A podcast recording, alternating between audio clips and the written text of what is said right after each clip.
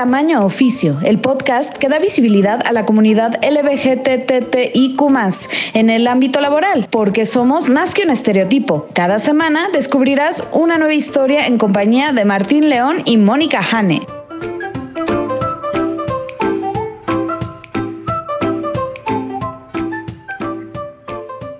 Hola, ¿qué tal? Bienvenidos a Tamaño Oficio con Martín León, el doncel de la comedia en México. Hola Martín, ¿cómo estás?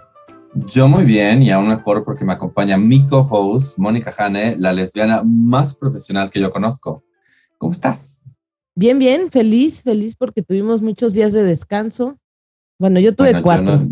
Yo, yo, tuve tres días, sin, yo tuve un día sin trabajo, o sea, me dieron el viernes, pero así que digas, Martín descansó, el, o sea, no, me llené de cosas que hacer.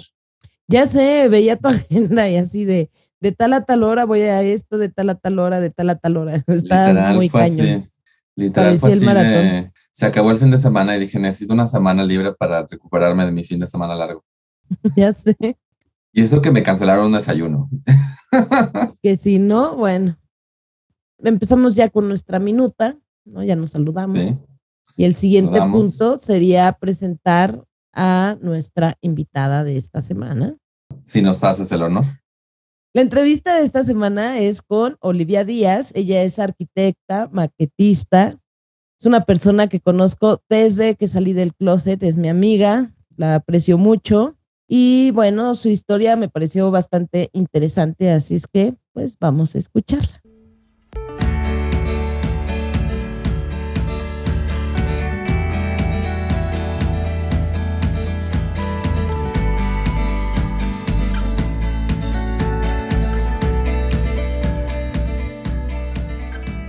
Hola, hoy le damos la bienvenida a Olivia Díaz, arquitecta y maquetista, o al menos así me la presentaron.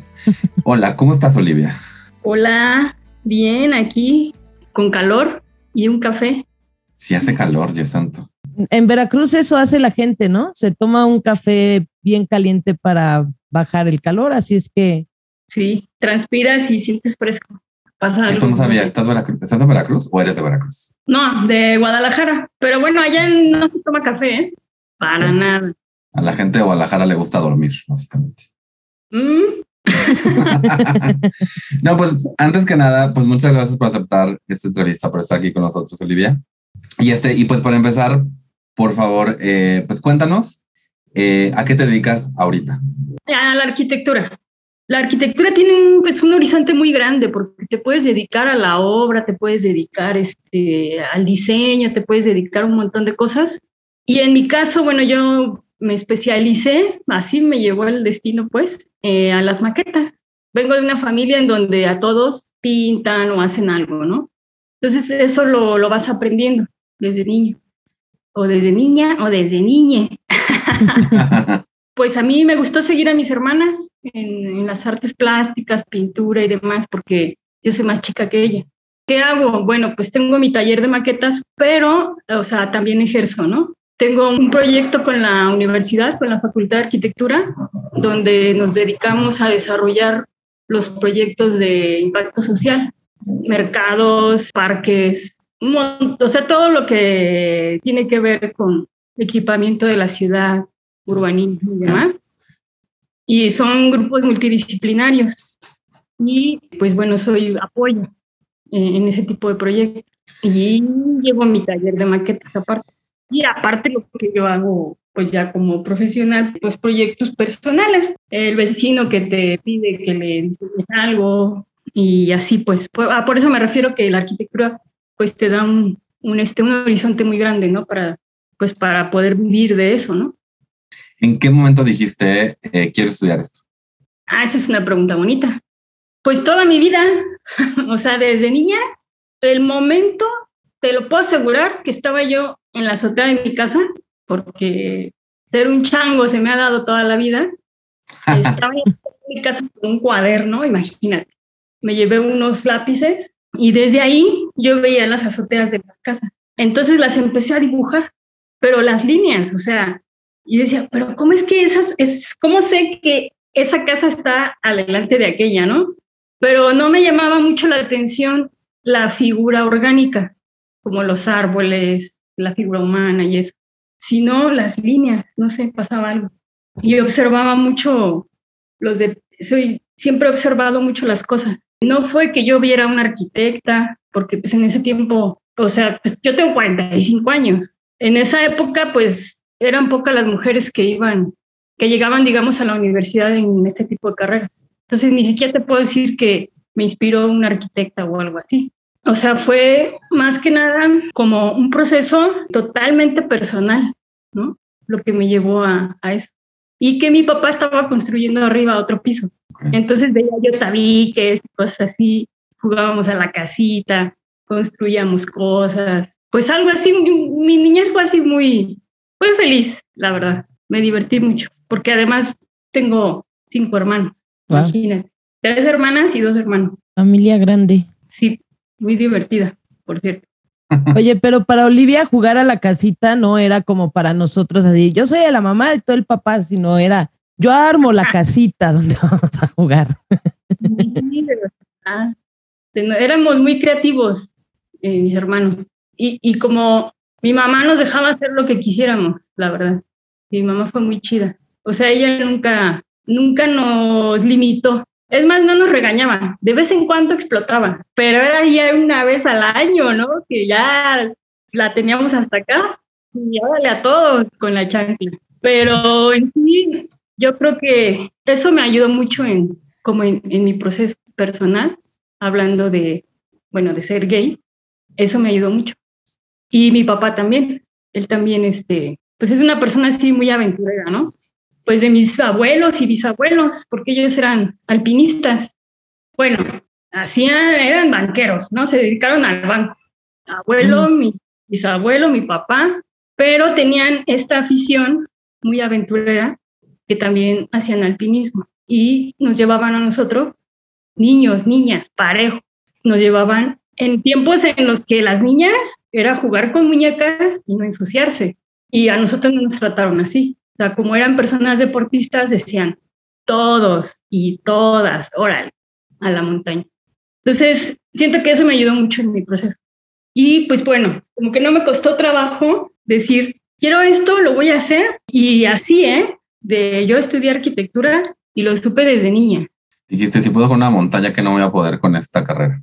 Sí, ponle, pudiera ser porque quienes hacen montaña, te, eso, eso lo sostienen. Eh, a mí no me lo decían, pero la gente que hace montaña lo sostiene, que, o en el parkour, por ejemplo, que te dicen, mira, si es parkour es para que lo lleves a la vida. Tú puedes con esto y eres capaz, pues puedes con otras cosas. Sí, eso ayudó.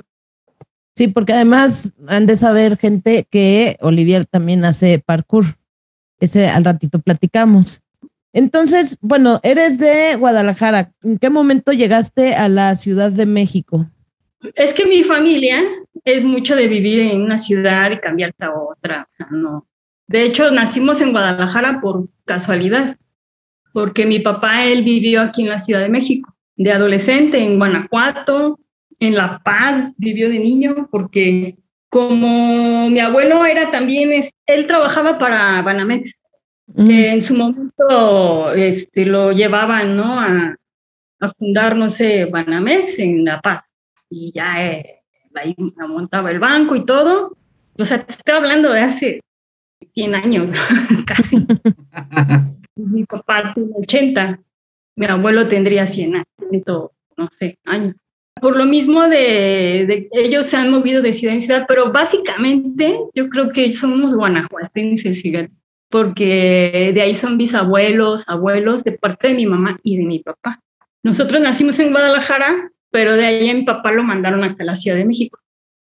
Aquí yo llegué como ya de adolescente, con toda la familia. ¿Y en dónde fuiste a la universidad? en la gloriosa Universidad Nacional Autónoma de México. Gente, ustedes no la vieron, pero se puso de pie. Sí. Sí, o sea, le brillaron los ojos, fue así de, ¿cómo que, no se, que no se nota que soy... Y mencionaste que, que, o sea, vos vienes de una familia como bastante... La palabra que, tengo, que voy a decir es creativa, pero, pero más bien como... De, o sea, que, que, no le dice que no a las humanidades. Y mencionaste que también igual esto ayudó en tu salida del closet. Entonces, como cuéntanos esa, esa parte, o sea, ¿en qué momento te empiezas a dar cuenta de esto? ¿Sales de closet? ¿Cómo pasó eso? Esa es otra cosa. O sea, yo desde niña, la verdad, toda mi vida, pues. O sea, recuerdo, mira, para acabar pronto, tengo un tío que me dice chiquillo, mírate. O sea, siempre fui así de jugar fútbol y eso, ¿no? Típica niña, niño, ¿no? Y, y pues sí, pues la, gente pues tiende a burlarse de ti, ¿no? Pero sí, entre mi hermano y yo nos parecíamos mucho. Eh, bueno, nos llevábamos mucho él y yo, siempre andábamos juntos. Entonces, como yo era así muy arrojada y muy así, quiero jugar y me subía y todo, él me seguía mucho. Y eso a mí me ayudó mucho porque él siempre me acompañaba a todas mis aventuras. Y como era niño, pues jugábamos fútbol, jugábamos de todo. Pues en mi proceso me ayudó que éramos muchos, yo creo, y que no había tiempo de mis papás, yo creo, de como de fijarse tanto en los detalles.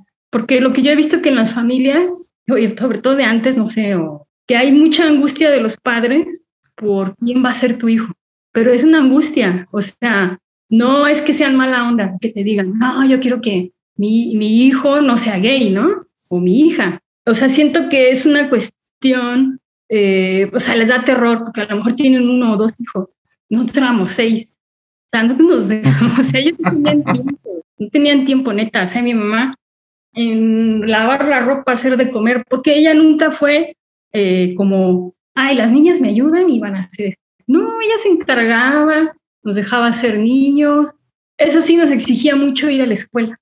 O sea, a ella no le importaba si sacabas 10, porque ella no, no te criticaba el 10, hasta en eso.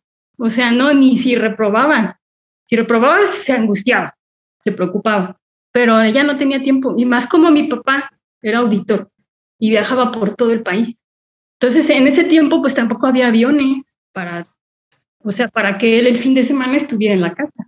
Entonces, agarraban, le daban por zonas y él se iba por regiones, pues le, le tocaba el norte y se nos perdía dos, tres meses y luego ya regresaba. O sea, imagínate. Y además hay otra cosa. Nos llevamos un año todos. Están en escalerita. Entre un año, un año y medio. Entonces yo siento que no, o sea, a lo mejor lo que me facilitó las cosas a mí fue mi familia, todo. Lo que, lo, donde yo encontré como un, un encontronazo, digamos, algo así, pues ya fue con el mundo exterior. O sea, los niños peleaban, o sea, obviamente, ¿no? Había niños que me aceptaban como si nada, pero sí había niños abusivos y mala onda. Pues esos niños, ¿no? Pues, como niños, son crueles, son... Y entonces ahí yo empiezo como a, a saberme defender desde niña, pero no era una lucha, o sea, yo ahí fue donde empecé a ver la diferencia que había conmigo. O sea, yo empecé a ver que yo no era como, no era normal, por así decir, ¿no? Aunque como en mi, en, en, en mi casa no, sea, no era un problema con mis papás, porque, o sea, jamás mi papá me dijo machorra, cosa que sí escuchaba yo afuera, ¿no? O mi mamá, nunca. sí. O sea, ellos como niños a todos. Y al mismo tiempo nunca te empujaron hacia cambiar tu forma de ser. No, muy de mi papá menos, porque si, si, te, si, si podíamos estar con él haciendo, además lo veíamos una vez al mes, pues qué menos, ¿no? Él era feliz y lo acompañábamos a la montaña, a jugar basquetbol y todo eso. Lo que sí, yo recuerdo de él desde muy niña, muy niña, que él decía, mis hijas van a estudiar y van a ser una. Y mi mamá ya estaba mucho en nosotros y en mi papá, en atender, en hacer todo. Y luego se ponía a tejer, mi mamá teje, teje manteles, así, no es como wow. uh, manteles, pero de gancho, ¿eh? Así. De ganchillo, sí algo tengo yo de ahí porque, y mis hermanas también, o sea, ellas se clavaban pintando y yo me acuerdo que hacíamos cosas así increíbles, ¿no? Entonces yo creo que, pues eso como dicen se mama, ¿no? Entonces también por eso yo, te digo, me decanté por las artes plásticas y por eso fue que detonó en esto de las maquetas, cuando yo vi que sí podía vivir de, o sea, que sí se puede vivir de eso, ya traía pues un, como le dicen, talento, que tú lo dices, es esa energía que tú diriges, pero eres tú. O sea, no es como, ah, nació con el talento de pintar, no. Así lo canalizaste tú por la educación que tuviste o por algo que, que tuviste, pues ya está, ¿no? Oye, Oli, ¿y tu primer trabajo cuál fue? En un taller de maqueta. O sea, o sea digamos, ya como de, de trabajo de, que tenía que ver con mi carrera. Pero hoy, de la familia, de, digamos, de parte de eso, de los banqueros son de mi papá, pero de parte de mi mamá son comerciantes, venden todo, todo. O sea, yo aprendí con ellos a la vendimia. A mí no me da pena, porque yo he visto en muchos colegas que estudian una carrera y dicen, no, pues ¿cómo voy a salir y voy a, a, ¿sabes? A, vender, ¿no? Por ejemplo, si eres arquitecto y construyes un edificio y cómo vendes los departamentos. Entonces les da pena parte. y yo así como, a mí no me da pena nada. A ver, y yo agarraba a, mis tíos, ¿no? Llegaban así con la mercancía, porque ellos distribuían a las tienditas. Iban a central de abasto, compraban un montón de cosas y luego la distribuían en Tequila, en todo el estado de Jalisco.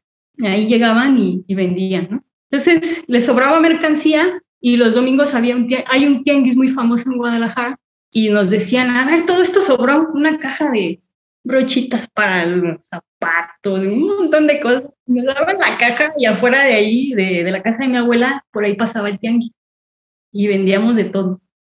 Pues he trabajado desde niña, o sea, desde niña he entrado a comprar, vender cosas y sacarle de provecho y demás.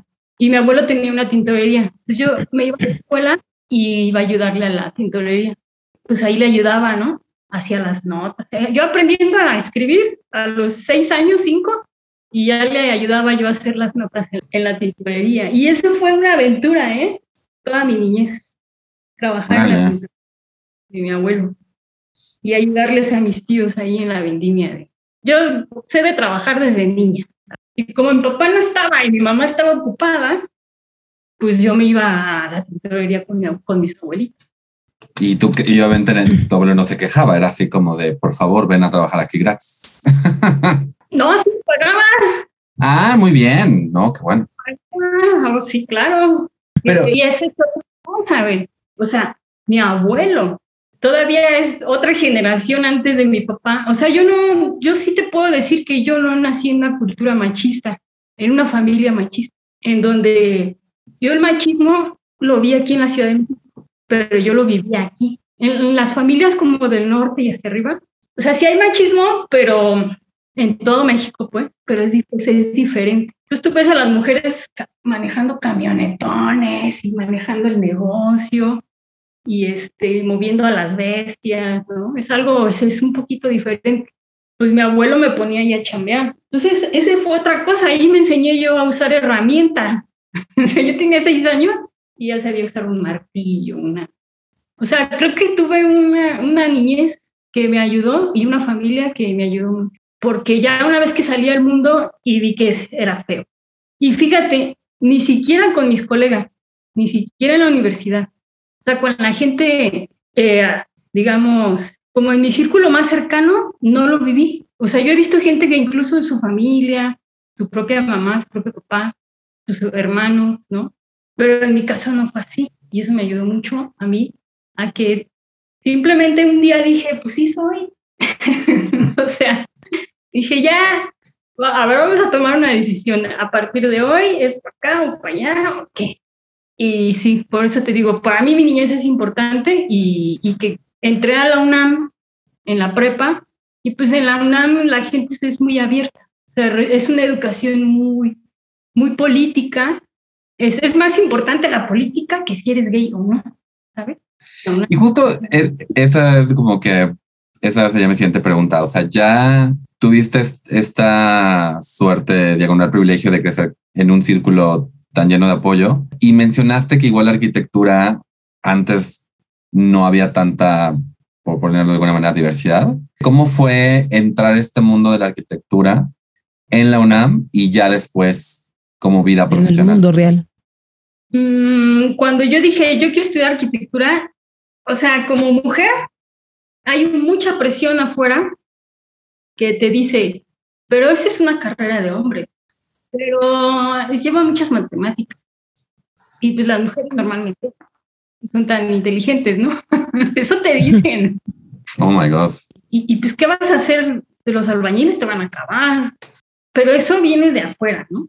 Y luego te dicen, pues que arquitectos no tienen trabajo. Uy, no, no, no, no lo sabes. Entonces, yo, para haber entrado a estudiar arquitectura y como mujer y en ese tiempo, o sea, se necesitaba tener este, voluntad y decir decisión y decir voy y lo voy a hacer. Entonces agarré y yo siempre fui, fui bien en la escuela. No de, de más niña, no. Y en la secundaria y eso, porque como soy medio, pues se me olvida la mochila y así estoy de esa. Tengo un síndrome raro. O sea, como hago tantas cosas, soy muy distraída. Yo en los salones de clase, yo no, no pongo atención. Y eso es otra cosa. O sea, yo soy muy autodidacta y desde, o sea, desde niña. Entonces yo no, no pongo atención en los salones de clase. Entonces todo lo escribo, así estoy escuchando y, y cantando el himno nacional. este, eso también, ¿no? Este, encerrarme en mi mundo yo creo me ayudó también. Entonces yo dije, pues a mí no me importa. O sea, yo voy a entrar. Entonces fui, siempre fui muy bien en la escuela, me dieron mi pase automático, y cuando ya iba a entrar a arquitectura, este, pasó que a mi papá lo mandan a Querétaro. Entonces, pues nos cambiamos a Querétaro, a vivir a Querétaro. Y ahí fue otra cosa, decisión que yo tomé, porque dije, ¿sabes qué? Es que yo quiero estudiar arquitectura en CEU.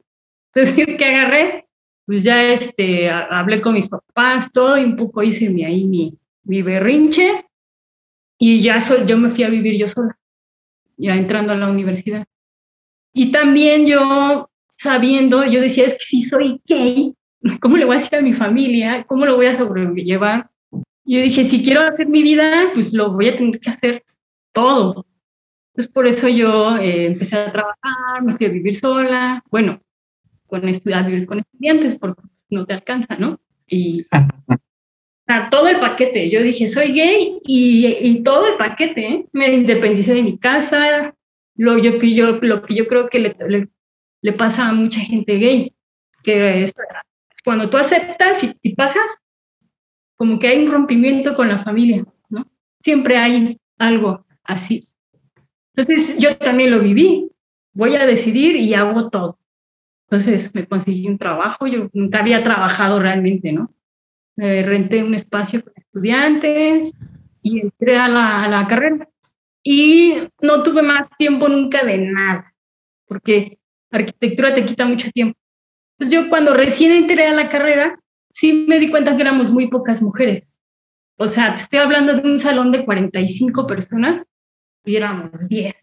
Y eso muy rápidamente, o sea, ya entré yo al segundo, tercer año y ya de plano eran mitad y mitad.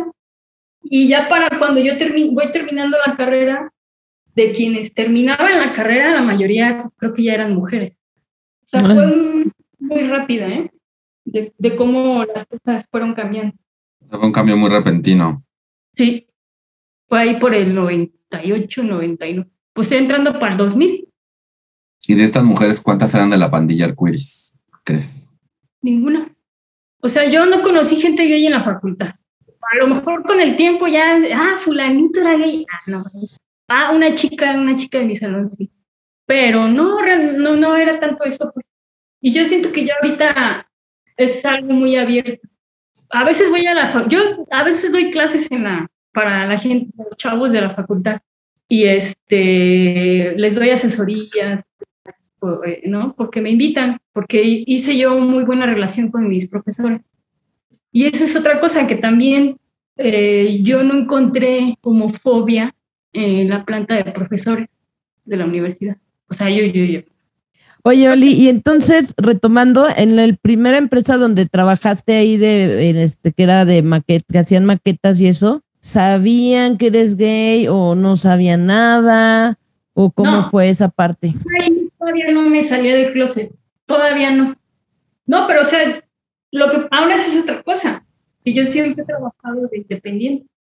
Y los primeros, no, no es cierto, sí, trabajé en el gobierno, pero ahí, hombre, llegabas, checabas tu tarjeta, y como era de, como sabían que yo era estudiante, pues me dejaban ir a las dos de la tarde, sacaba copias, o sea, hacía cosas muy sencillas, y sí, trabajé un tiempo en el gobierno. Pero entonces realmente ninguno de tus trabajos eh, que tuviste fuera del freelance, ¿viste algún, o sea, viste alguna política o algo que tuvieran sobre diversidad o inclusión o algo por el estilo? Eh, fíjate que, pues no sé si sea por la carrera, ¿no? Que también hay muchos, hay hombres gays en la carrera, ¿no? Y es muy dado, muy común, pues. Entonces, que yo haya conocido algún colega de arquitectura, hombre o mujer, que haya tenido bronca por ser gay en la industria de la arquitectura de la construcción, nunca he sabido. Y es que, ¿sabes que La construcción es tan dura, la construcción, el, mundo de la construcción es muy duro, que como que no importa, ingeniería, todo eso, importa que seas cabrón, que seas eh, muy inteligente, que muevas a la gente, que importa que tengas resultados.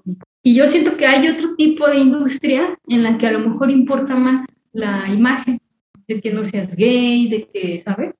O de que seas mujer de tacón. O sea, acá de que no te sirve, no te sirve el tacón. Al contrario, pues te agarras algo cómodo y vámonos, ¿no? Y a mí me sirvió que lo que yo sé hacer me salía muy bien. O sea, mis maquetas, las que yo hacía, me quedaban así increíbles, porque en donde yo aprendí, el tipo era muy bueno. Estuve ahí nada más un año. Aprendí poquito, ¿eh? No creas. Entonces, eh, cuando ya yo ya, digamos, me, me decido hacer lo de mis maquetas, fue casi hasta que yo acabé la carrera, porque acuérdate que yo tenía que trabajar y, y para poder ir a la escuela tenía que hacer medio tiempo, o sea, yo no, tuve, tú olvídate, yo no existo toda la carrera. Ahí fue donde conocí a Jane, pero tú pregúntale a Jane, o sea, yo llegaba ahí a las virreinas a verla y bye. Eh, no, yo no era así de, hacer fiestas y de irme de pedas de fin de semana. Bueno, que si las hice fue, pero ya he acabado la carrera. Exacto. Oye, Oli, y cuenta, cuéntales algo que me, me gusta mucho luego presumir, es que tus maquetas está, bueno, las maquetas que tienes en un museo y que has tenido ahí como exposición de las maquetas que has hecho. He trabajado para varios museos especialmente ah, hice una, una conexión muy, este, eh, muy afortunada a través de la universidad con el Museo Nacional de Arquitectura, que es como el museo principal de arquitectura, que está, de hecho, está en, físicamente está hasta arriba de Bellas Artes, o sea, en el Palacio de Bellas Artes, hasta el último piso. Y bueno, el, este, depende de la, de, del patrimonio este, arquitectónico y del país, pues tuve mucha suerte de hacer ahí un vínculo con este Antonio Cruz, amigo, saludo, lo voy a invitar a que el podcast. Él fue, digamos, coordinador del museo por algunos años y él se apoyaba mucho en mí. Éramos, éramos de la edad y este, entonces él me tenía mucha confianza, me daba proyectos con tres rayitas y me decían, necesito una maqueta de un arquitecto tal que murió en tal fecha y que hizo tal proyecto y tengo tres rayitas del proyecto. Yo hacía el trabajo de, de investigar y él me decía, te doy esto y me daban entrada al archivo de, pues, arquitectónico, pues, ¿no? De, de la historia, de, de, y yo veía fotos así antiguas, este, me abrían así, ¿no? No, fue así muy padre trabajar ahí. Entonces, como te digo, yo siempre he sido muy, pues muy aplicada en lo que hago. Pues yo me metía, no me daba pena, le hablaba a todo el mundo, pedía por acá. Es, digamos que yo creo que nunca he dejado de ser niña. y entonces eso a la gente creo que le gusta mi forma de ser o mi forma de, de trabajar porque yo no, a mí nada me detiene. O sea, no, no me meto con la gente, ni soy del tipo de persona que va a aplastar al otro para ponerse chido. No, no, no. O sea, me refiero a que yo muevo montaña para resolver algo en lo mío, ¿no? Y no me da pena. Entonces, esa forma de trabajar le vino bien a, Toño, yo creo, y él lo dirá.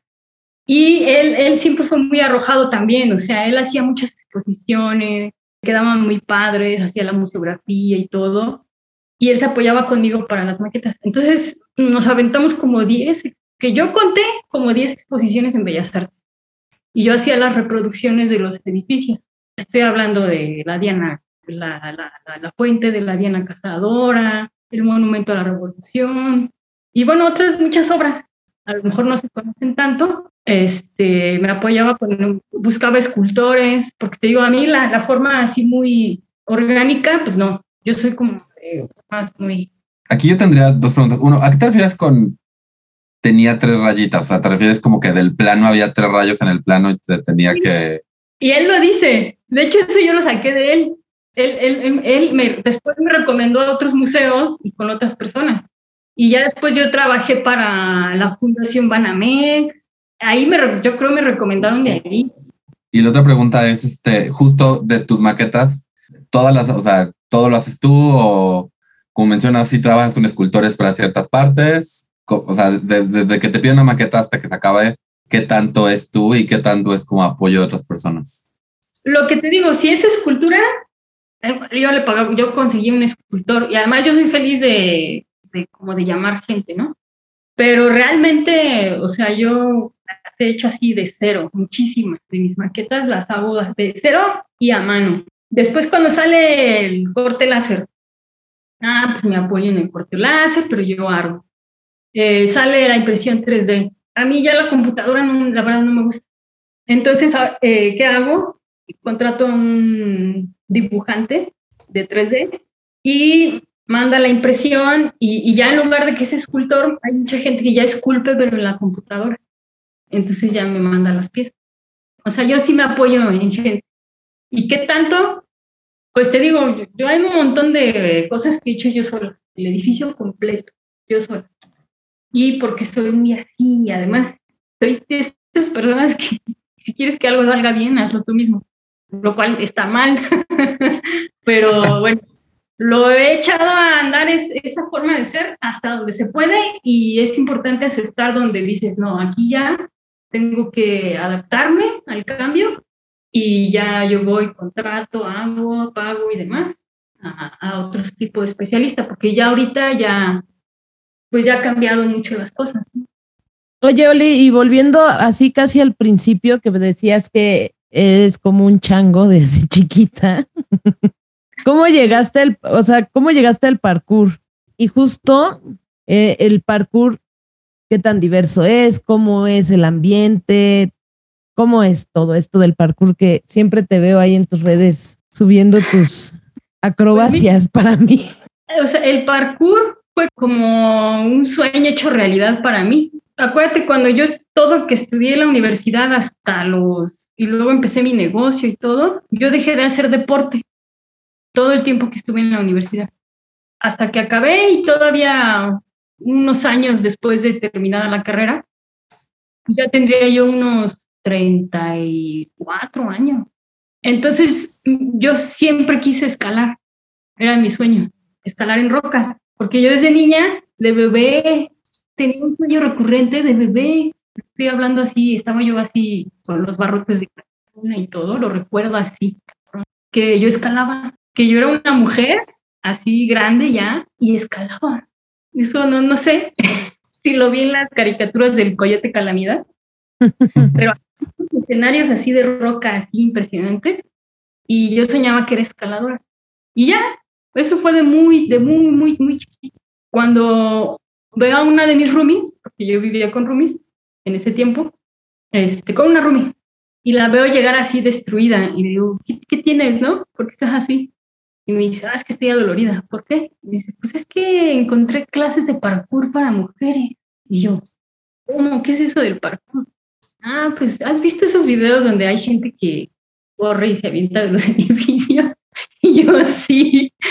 Y yo, ¿en serio haces eso? Le digo, si, si esta puede hacerlo, que es una flaca, yo también puedo, ¿no? Pero ya tenía yo 10 años que no hacía ejercicio realmente, ¿no? Siempre lo he hecho así como una vez a la semana. Y, y pues empecé a ir a clases. ¿Por qué? surge, surgió varios grupos, eran en ese momento eran pocos, que habían, digamos, desarrollaron el parkour en México. Y que lo que me gustó ahí fue como la filosofía, no, no del parkour, sino la disciplina del movimiento, que fue como arte del desplazamiento le pusieron.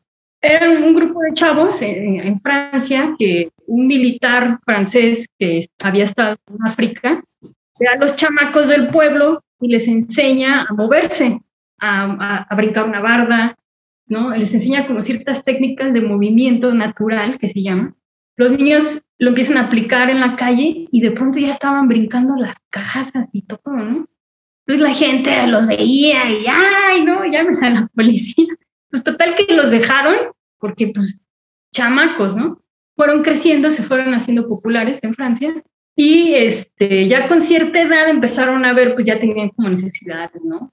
Ya sabes, de hacer su lanita y todo. Y uno de ellos, que es David Bell, se le ocurre hacerlo una marca. Entonces dice, no, se llama parkour.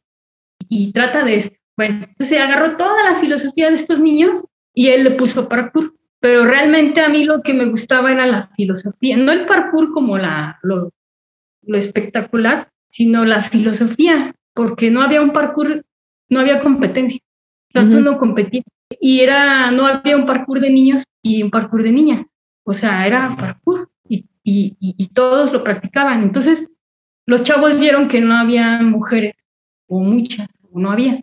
Entonces, este, se, se, organizan y eh, organizan cursos, digamos, para mujeres de parkour y, y lo publican y lo publicitan, no sé, por, por internet, por Facebook, y es que empezaba, ¿no?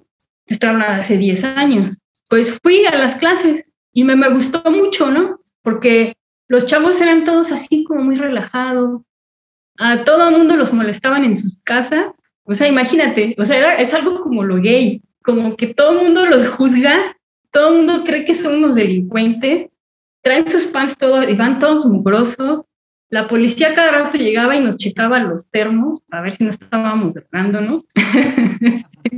Entonces, ellos sufrían mucho de este acoso de la sociedad, que además ellos no, la mayoría de estos chavos como que no estaban muy adaptados, ¿no? A, tener un empleo, porque además no lo iban a conseguir, porque están para los chavos muy cabrón todos estos 10 años, ha estado muy gacha la situación para los chavos, para los millennials, este, ellos adoptaron el parkour así como, voy a dar clases, perfecto, las puedo cobrar, ok. En la actualidad ya son chavos que incluso ya son instructores, digamos, este, pues profesionales, por así decir, de parkour, y ya tienen sus gimnasios y todo. Y hay unos eh, por ahí muy famosos, y los conozco, ¿eh?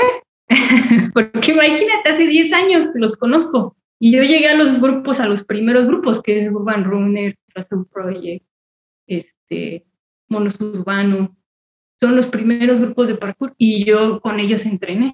Entonces yo conozco a Jan, yo conozco a Alma Wow, a Raquel Becker, a todos esos que salen en los programas. Entonces me gustó mucho el, el, esto del parkour porque de alguna manera como que sufríamos como que de lo mismo, ¿no? Porque ya ahí yo, pues yo ya era muy gay, ¿no? ya del cabello corto, ¿no? Ya un cheñón. ya, ya, había terminado mi carrera. Qué padre. El negocio y todo. Y me gustó mucho el parkour. Y, y, yo empecé a ir porque yo quería escalar. Y yo dije, ah, pues eso me va a servir, ¿no? El ejercicio. Y sí, me sirvió muchísimo. Después de algunos años, como de seis años de practicar parkour, eh, encontré que a la vuelta de donde tenía yo mi taller había un muro de escalada, ahí en la Roma. Entonces empecé a ir y poco a poco he ido intercambiando. Algunos años hice parkour y escalada. Y ya ahorita hago ya mucho más escalada, de hecho, que parkour hago poquito. O sea, porque pues, son mis amigos, ¿no? Y los voy a ver y pues ya están bigotones, ya tienen 30 años. Los conocí de 19 y ya tienen 20, ya tienen 20, 30. ¿Sí? Ya estamos llegando al final de la entrevista y te voy a hacer esta pregunta que le hacemos a todos nuestros invitados, Oli. Si existiera un genio de la lámpara maravillosa LGBTTIQ, ¿qué deseo le pedirías? Así que de la noche a la mañana a la gente no le importará si eres gay o no. Que la gente, como el mundo entero, que sintiera más amor hacia sí mismo y hacia los demás. Que más aceptación. Ya con eso, pues como, la, como dice Madonna, de Revolution of Love, neta que solo con eso yo me daría por bien servida, que la gente sintiera amor por sí misma y por el otro, sin mm. importar si es gay o no. y yo siento que eso acabaría con muchísimos este, problemas. Más bien habría una sociedad más, más saludable. Muy bien, muchas gracias. Oye, Oli, tus redes sociales, ¿quieres compartirlas? Para que Mis redes sociales, sí. Eh, en Instagram se llama reproducción.arquitectónica en Instagram. Para cualquier, para cualquier maqueta que necesiten. Eh, bueno, ahí subo muchas cosas y me pueden hacer preguntas y todo. Y eh, sí, con gusto. Tengo otra que es este como más comercial. Digamos que por cuestión de identidad, para mí la de reproducción arquitectónica es la que me, me gusta para compartir aquí en el, en el podcast. Ahí lo vamos a poner de todas maneras en la descripción. Pues muchas gracias, Olivia, por esta entrevista, por compartir tu historia. Eh, es muy bonito saber que, o sea, como que luego a la gente le gusta creer que solo hay un tipo de historia y que haber nacido en cierto lugar y cierta época significa que no pudiste haber tenido como esta aceptación y pues es muy bonito escuchar que tú tuviste este apoyo, esta aceptación en tu familia. Sí, fue, sí, claro. Muchas gracias. Gracias, Oli. Gracias a ti. yo creo que para mí ser gay me abrió las puertas. Es, es, muy, es muy lindo escuchar eso porque la mayor parte del tiempo como que la gente escucha el otro, el, el mensaje contrario. Sí. De nuevo, muchas, muchas gracias, Olivia. Y, este, y pues estamos en contacto. Mucho gusto, un abrazo. Gracias, igual. Te quiero, Jané. Y a ti. Ay.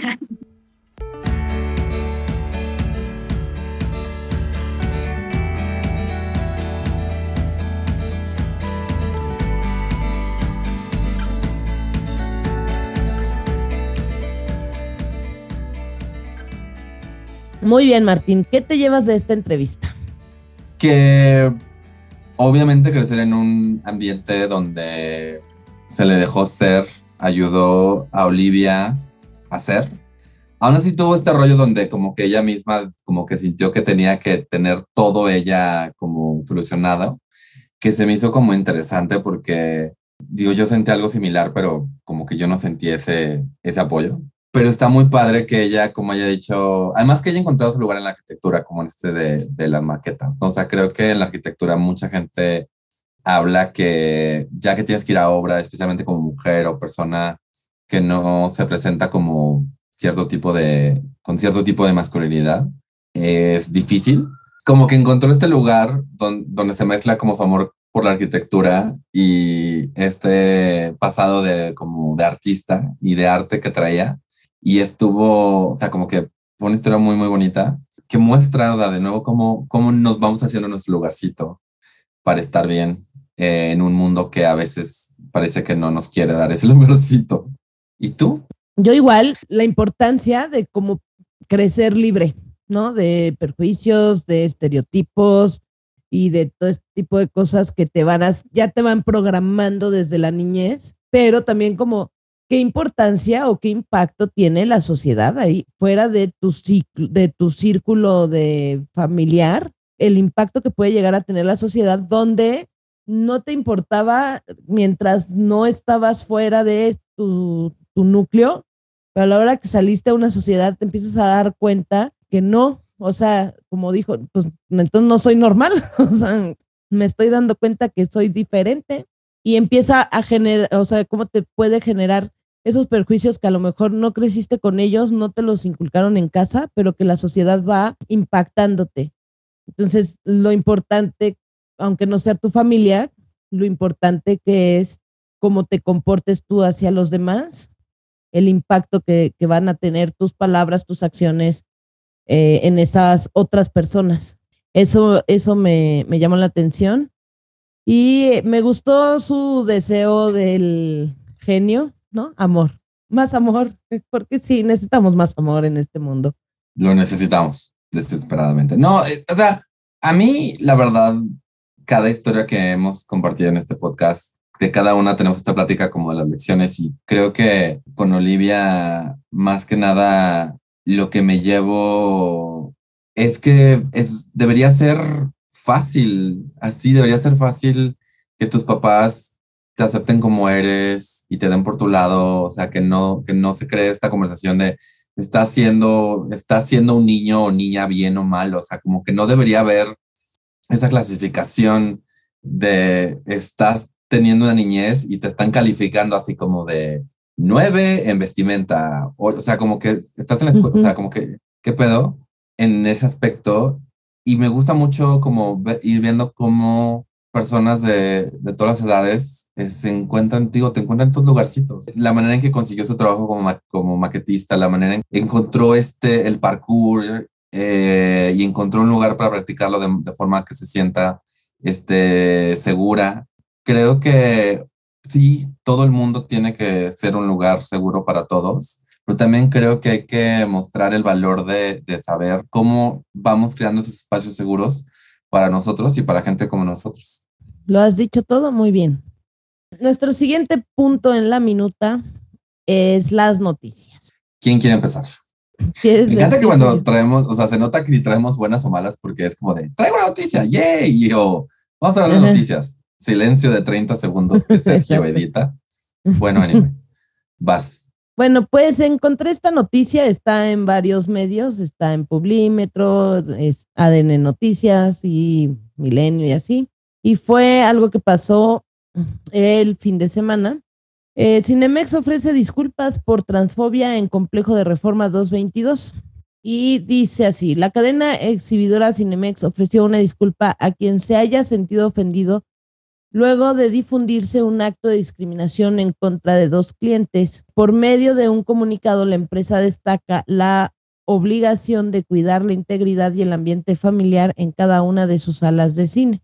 La tarde del viernes, Dos usuarias, miembros de la comunidad transexual, denunciaron la discriminación en el complejo Reforma 222 ubicado en la Ciudad de México, donde una empleada les dijo debían entrar al baño de hombres y dos gerentes no quisieron resolver las cosas. Cinemex difundió su postura oficial cerca de la medianoche. Ofrecemos una disculpa a toda la comunidad que se sintió ofendida por el malentendido suscitado el día de hoy en uno de nuestros complejos de la Ciudad de México. Y es así que nos comprometemos a reforzar nuestras políticas de respeto para que nuestros invitados se sientan siempre bienvenidos. Rechazamos cualquier tipo de aversión hacia nuestros invitados, ya sea en nuestros complejos o canales de comunicación eh, oficiales. Subraya la obligación de cuidar la integridad y el ambiente familiar en cada una de sus salas de cine y dice también, por lo que rechazamos categóricamente cualquier situación que pueda resultar ofensiva dentro de nuestros complejos.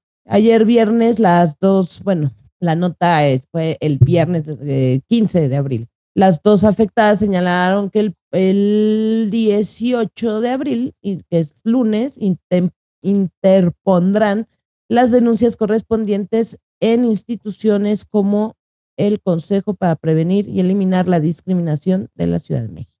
Creo que aquí, o sea, el tema de las personas trans usando el baño, no digamos qué baño porque, o sea, está entrando mucho y es de los puntos de que les encanta sacar a gente conservadora porque les encanta la imagen de un hombre así de dos metros de alto, con sobre, así como estereotípicamente amenazante con una peluca entrando al baño de mujeres para agredir y las autoridades no pudieron hacer nada al respecto.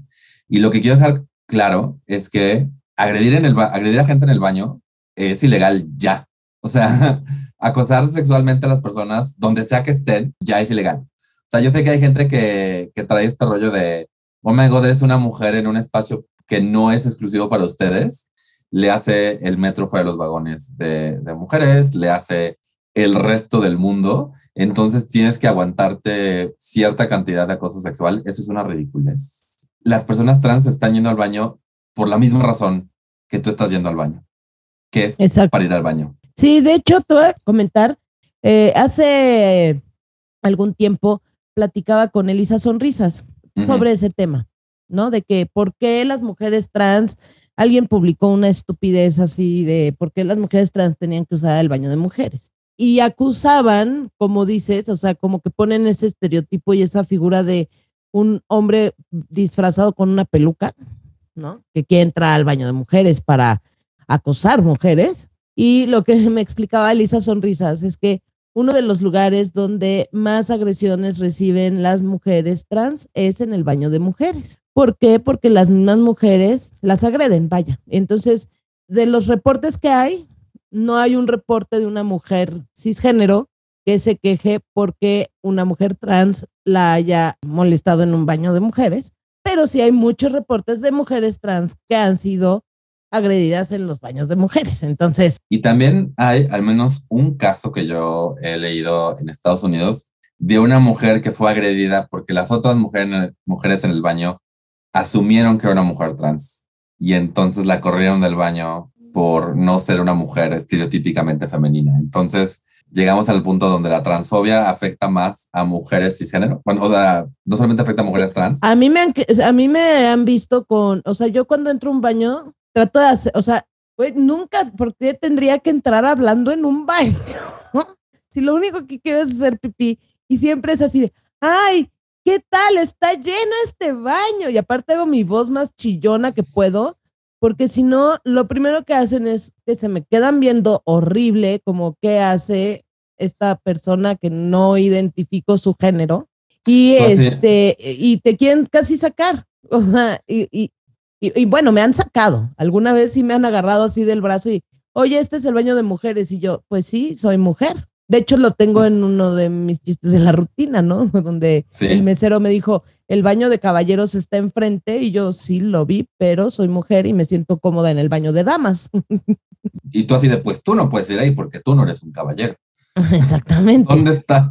Entonces, ¿Dónde está el baño de estúpidos? Entonces, justo es este cómo este tipo de situaciones pues afecta a, todas, a todos. efectivamente. Así te imagino a ti entrando así al baño de mujeres, diciendo las cosas más estereotípicamente femeninas. Oh my God, me encanta comprar zapatos. sí. Saliendo de aquí voy a comprarme un rímel. Vi uno buenísimo. Me da volumen a pestañas, que no me y luego lo dices mal y, la, y, les da volumen a mis cejas. Tú eres una mentirosa. La verdad es, es eso. Y a los antiderechos LGBT les encanta sacar este punto por esta idea de, de la agresión masculina.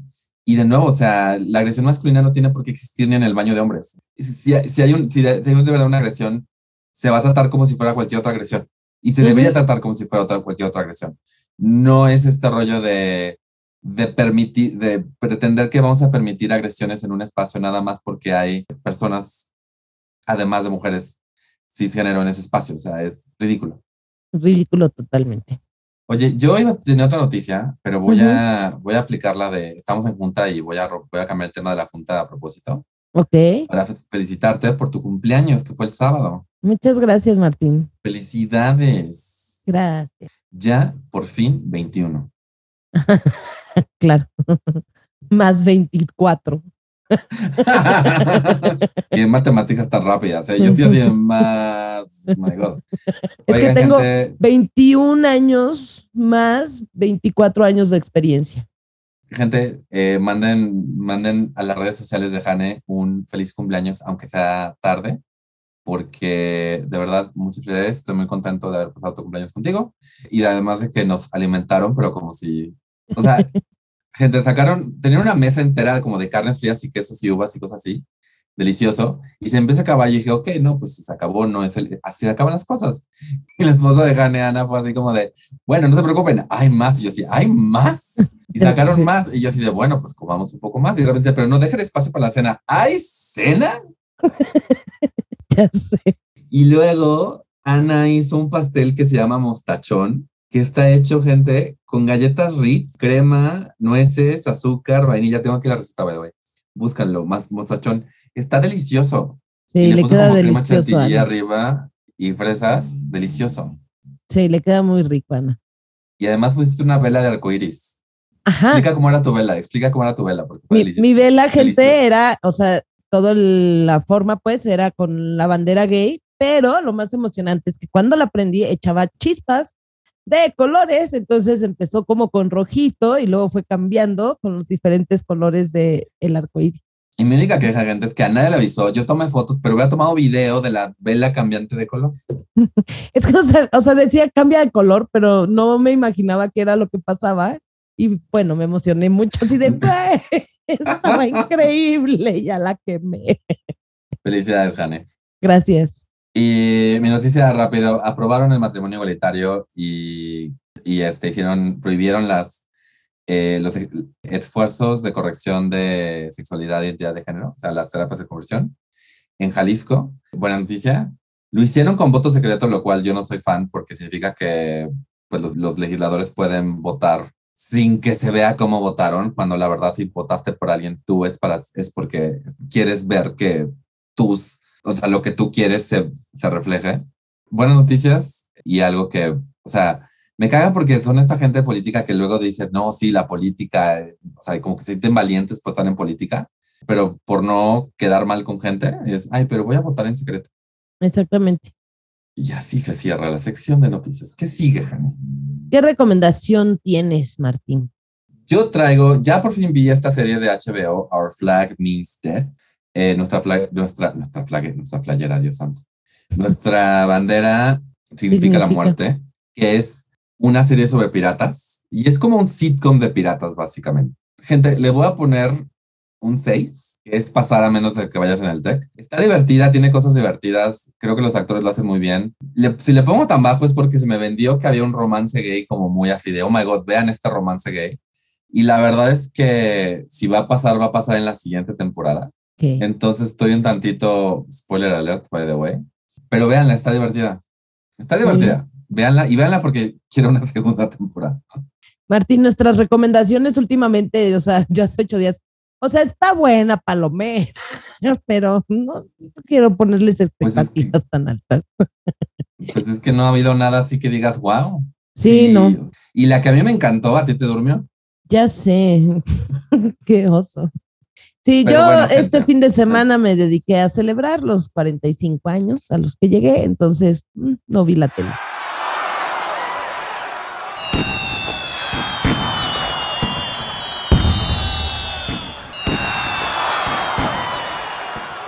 Antes de pasar a lo último del, del episodio, que es la despedida, sí quiero, gente, estamos en la búsqueda de algunas personas para traer más diversidad aquí a Tamaño Oficio. Eh, obviamente tenemos una lista bastante larga de personas que queremos entrevistar, gracias a que nos están esperando y que nos están como ahí, gracias por su paciencia. Pero también nos gustaría entrevistar a alguien como responsable de la diversidad en una empresa, ya sea personas de recursos humanos o una persona responsable de un equipo grande que tiene que lidiar con este rollo de buscar un equipo diverso, igual y que se está enfrentando con sus propios este, prejuicios a la hora de entrevistar este, posibles miembros de su equipo. En este caso, pues no estamos, o sea, si ustedes son personas que no son parte de, del acrónimo, si son personas heterosexuales cisgénero y creen que tienen una historia como que interesante de contar, pues mándanos un mensaje a cualquiera de nuestras redes sociales. ¿Dónde nos pueden encontrar, Jane? Nos pueden encontrar en Twitter, Instagram y Facebook como Tamaño Oficio. Y también, si ustedes dicen, oigan, pues yo tengo algo que contar, pero no quiero por pasar por todo el suplicio de una entrevista de tamaño oficio, también nos gustaría pues, conocer más historias, aunque sean cortitas, anécdotas sobre algo bonito que pasó en el espacio laboral al hacerse más diverso, o igual alguna queja que tengan sobre microagresiones en el espacio laboral. Igual lo pueden mandar a cualquiera de nuestras redes sociales, como Tamaño Oficio, en Facebook, Instagram y Twitter. Y pues eso, gente, Y aquí las tener- compartimos, las leemos y las compartimos. Esas historias.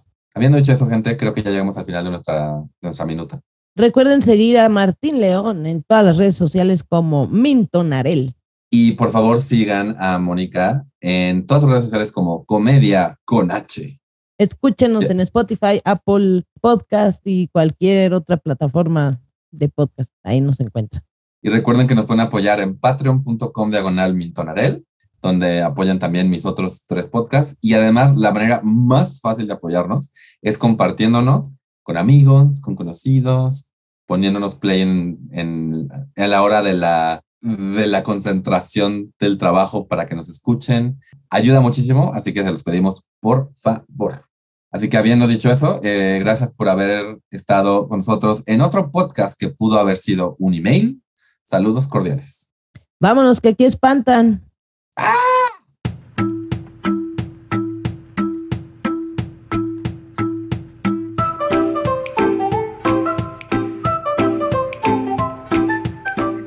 Fue Tamaño Oficio. Gracias por escucharnos. Síguenos en Facebook y Twitter y recuerda compartir este podcast con tus amigos.